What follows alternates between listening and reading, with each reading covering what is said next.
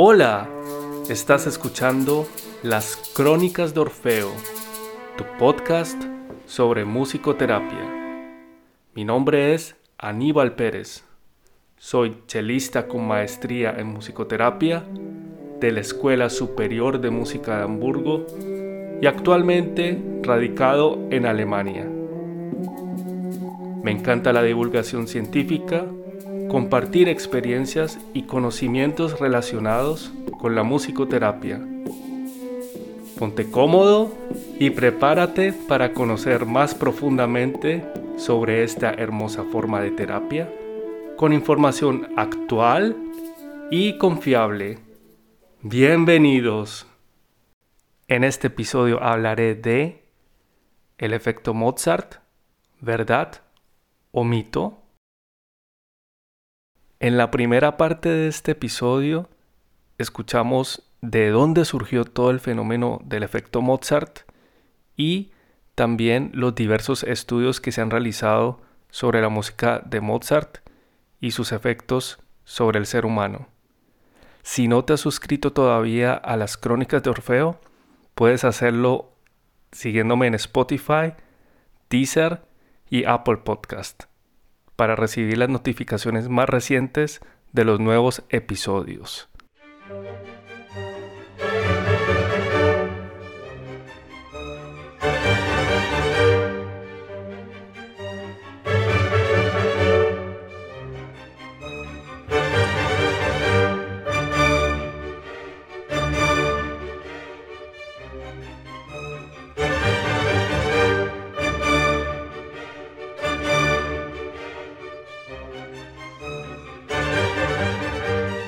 Hay muchas preguntas todavía sobre el efecto Mozart y si es de verdad que este efecto existe o no. En esta segunda parte trataré de abordar estas preguntas y también concluir de buena forma si es de verdad que existe el efecto Mozart o es un mito.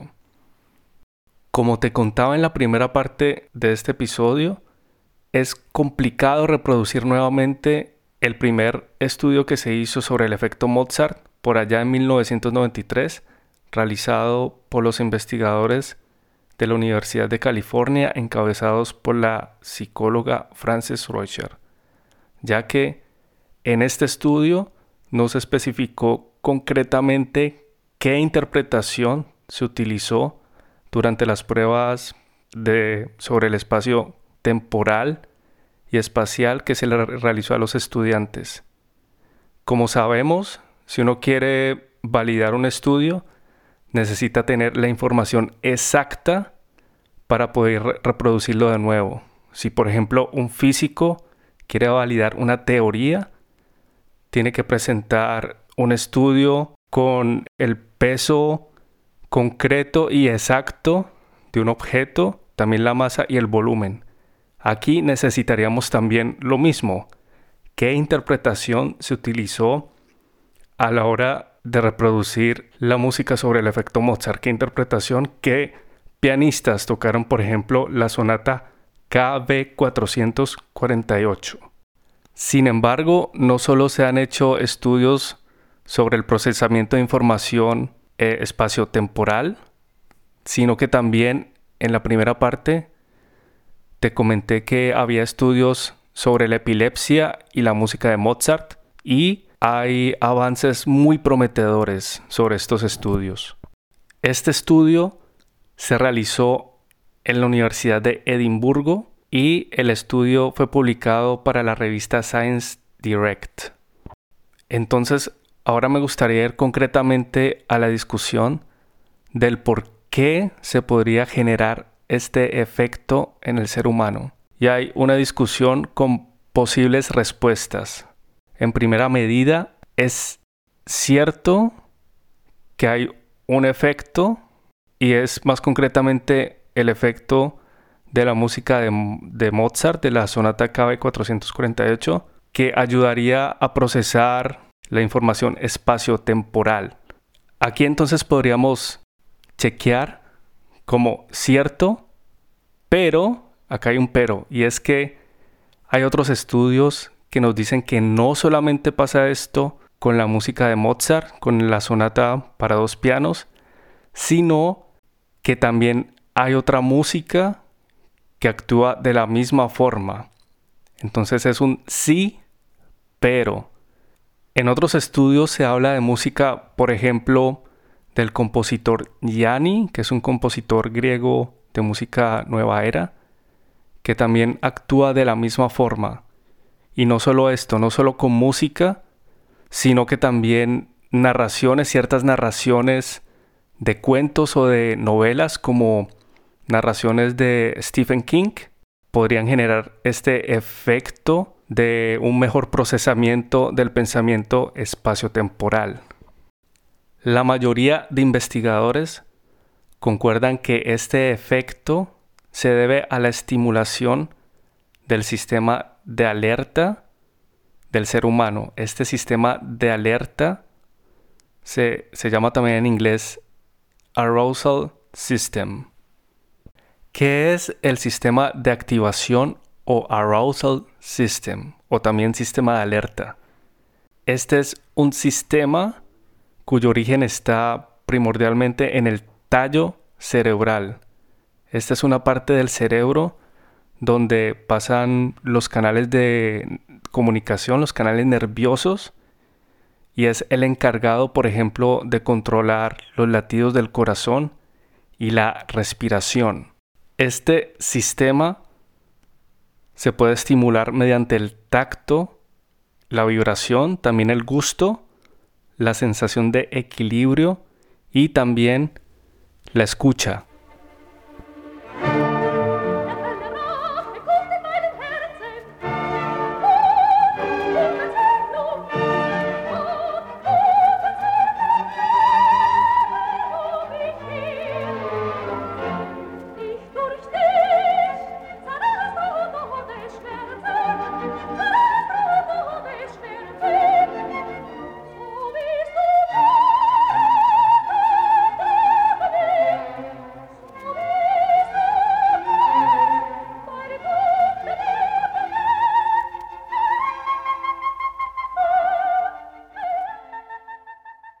Pongamos un ejemplo más concreto de cómo funciona este sistema de alerta. Por ejemplo, una persona va a un bosque de noche y entonces escucha ciertos sonidos que pueden ser animales extraños. Lo primero que hace la persona es escuchar e imaginarse, por ejemplo, que es un animal que lo puede atacar e inmediatamente se activa el sistema de alerta y este sistema activa también, por ejemplo, la circulación, la circulación sanguínea, de modo que la persona pueda escapar ante un peligro eminente.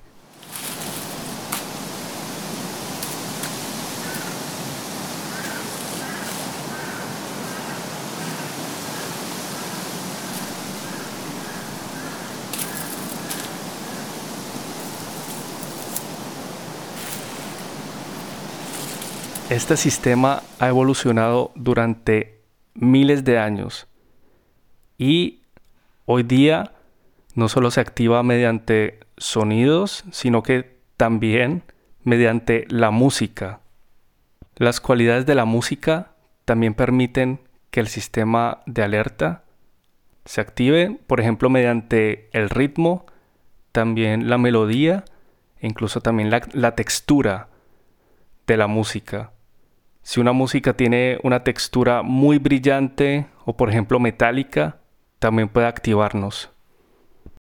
Por lo tanto, una de las conclusiones de los investigadores es que la música de la sonata 448 de Mozart, y no solo Mozart, sino también otro tipo de música, también activan este sistema, pero la activación se hace mediante el disfrute de la música.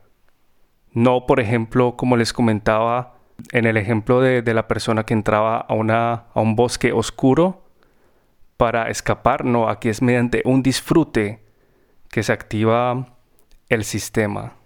Este proceso también lo podemos entender, por ejemplo, cuando queremos concentrarnos al estudiar y muchas personas ponen música para concentrarse mejor. También podemos entender este fenómeno de disfrute, el cual activa el sistema de alerta de nuestro cerebro mediante la música y es cuando, por ejemplo, queremos estudiar y queremos concentrarnos, por ejemplo, para un examen.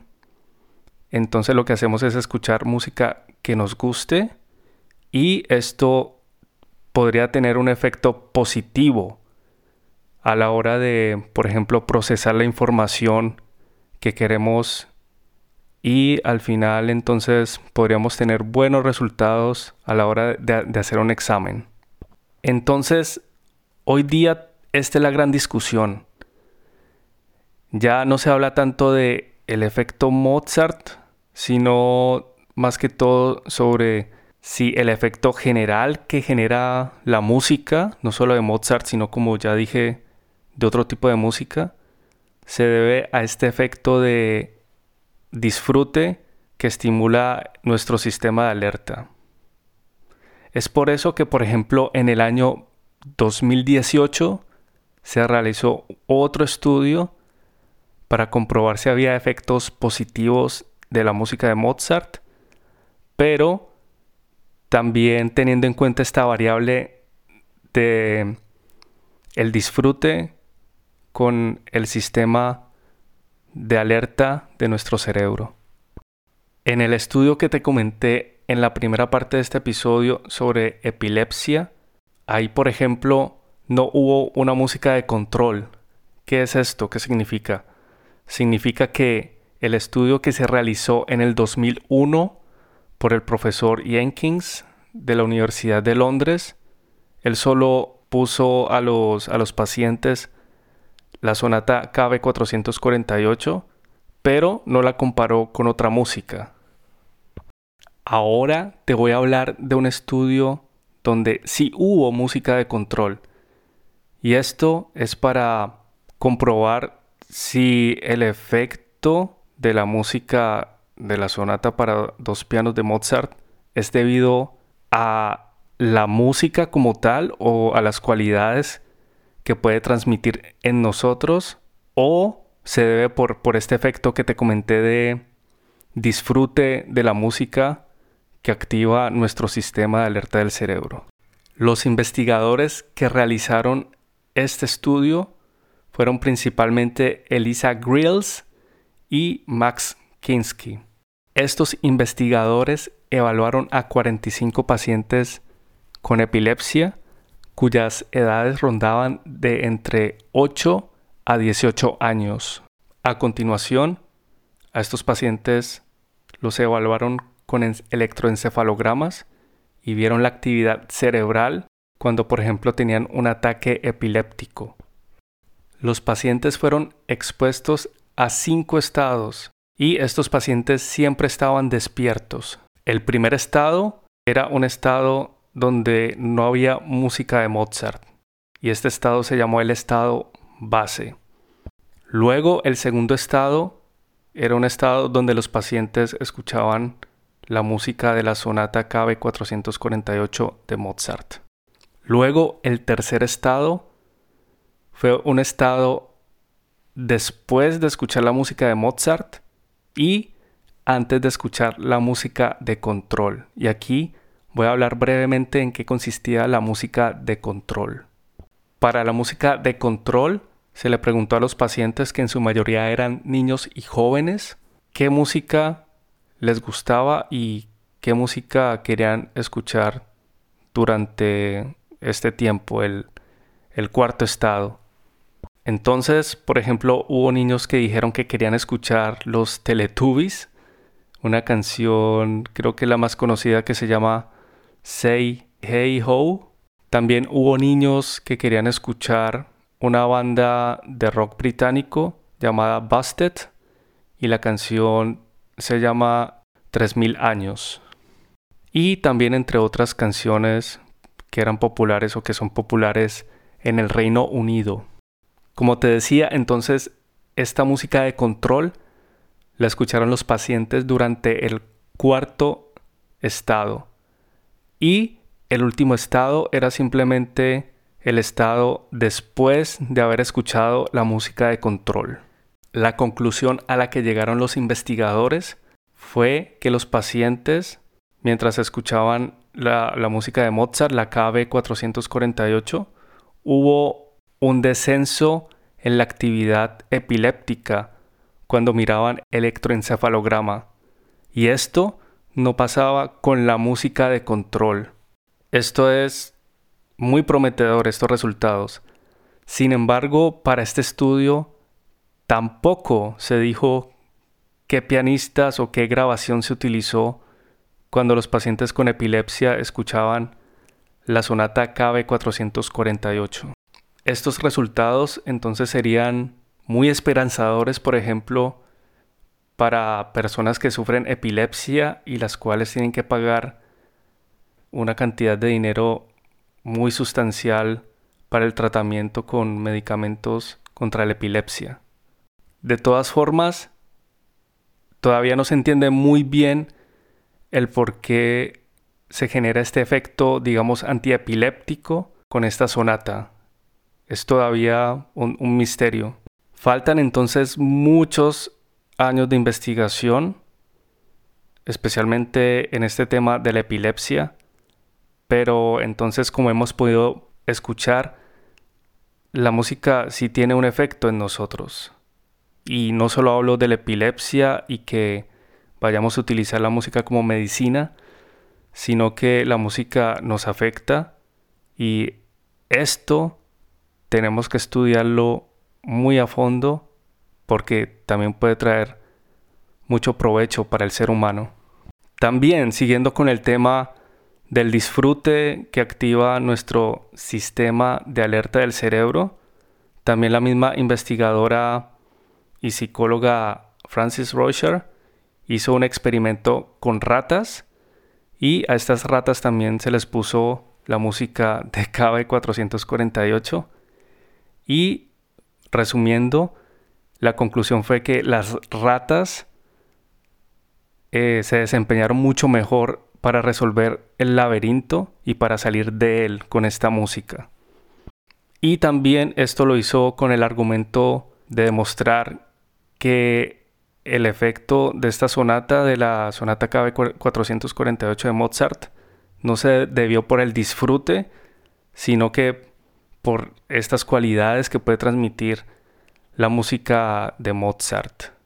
Pero lo mismo, también hubo una gran discusión y eh, el argumento en contra es que las ratas, según los investigadores, no tienen eh, un, un, especial, un, oído tan fino para, para escuchar esta música, digamos. O sea, no saben diferenciar bien eh, las melodías, por ejemplo, a comparación con el ser humano. Entonces, muchos investigadores han dicho, no, esto, esto no es cierto, no, no se podría eh, investigar con ratas.